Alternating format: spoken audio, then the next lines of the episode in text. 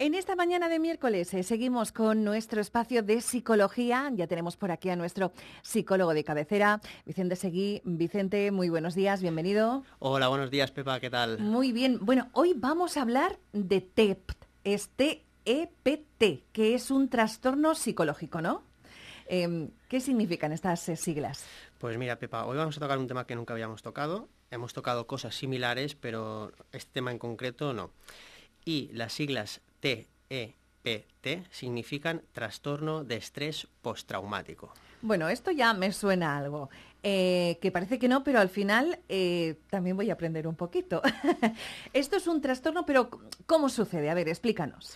Pues mira, el trastorno de estrés postraumático o TPT es un trastorno mental clasificado dentro del grupo de los trastornos relacionados con traumas y factores de estrés según el DSM-5 podemos decir que se caracteriza por la aparición de síntomas específicos tras la exposición a un acontecimiento estresante y extremadamente traumático, que puede involucrar, por ejemplo, pues daño físico, psicológico y que es de naturaleza extraordinariamente amenazadora o catastrófica para el individuo.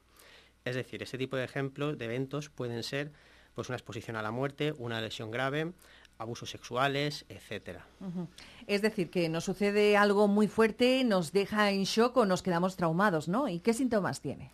Pues los síntomas que tiene suele, que suele presentar el trastorno de estrés postraumático son variados. Entre ellos, recuerdos angustiosos recurrentes, involuntarios e intrusivos, esto es muy importante, de los sucesos traumáticos. También pueden haber sueños angustiosos recurrentes o pesadillas en los que el contenido y el efecto del sueño está relacionado con este tipo de sucesos.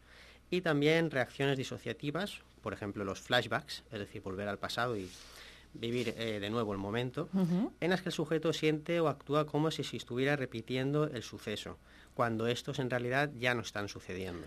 No debe ser nada, nada agradable, ¿no? Vivir eh, y, tener un trastorno de este, de este tipo y más después de haber vivido eh, esa situación o una situación tan grave, ¿no? Correcto. Digamos que es como si el cuerpo se queda atrapado en un bucle, creyendo que el suceso sigue sucediéndose y, por tanto, haciendo que tengamos reacciones fisiológicas de alerta. Em, es como un delirio, pero la persona lo sufre como si lo estuviera le estuviera sucediendo otra vez, ¿no? No exactamente. De hecho, digamos que la persona entiende lógicamente que el tiempo avanza y que aquel suceso ya no está sucediendo en la actualidad. Sin embargo, su cuerpo interpreta que sí, como si se hubiera quedado atrapado en el pasado, impidiéndole llevar a la persona una vida plena y normal en la actualidad. Vale, vale, ahora sí que comprendo, sí. Sí, y de hecho esto hace que las personas se encuentren en estados de hipervigilancia o reactividad, es decir, sentirse al límite permanentemente, sentir que vas a saltar o que obviamente eh, presenten conductas de evitación hacia todo aquello que pueda recordar al trauma, con lo que digamos esto limita mucho la calidad de vida y acaba disminuyendo. Bueno, pues esperemos que no nos suceda nunca. Y ya una última pregunta. Eh, ¿Se puede superar este trastorno? Aunque es complicado, Pepa, la verdad es que sí se puede. Eso sí, por desgracia no es una cuestión de, pocas semanas o sesiones, sino que suelen ser procesos costosos, pero que seguro eh, valen la pena. Como siempre, quiero recordar que ante la duda consultar siempre con un profesional y en especial en este tipo de trastorno, bajo ningún concepto, intentar afrontarlo sin ayuda.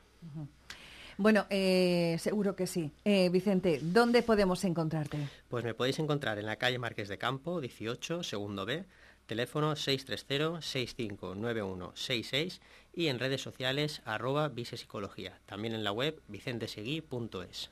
Muchas gracias como siempre, Vicente, y te emplazamos para dentro de dos semanas. Hasta la próxima, Pepa. Hasta luego.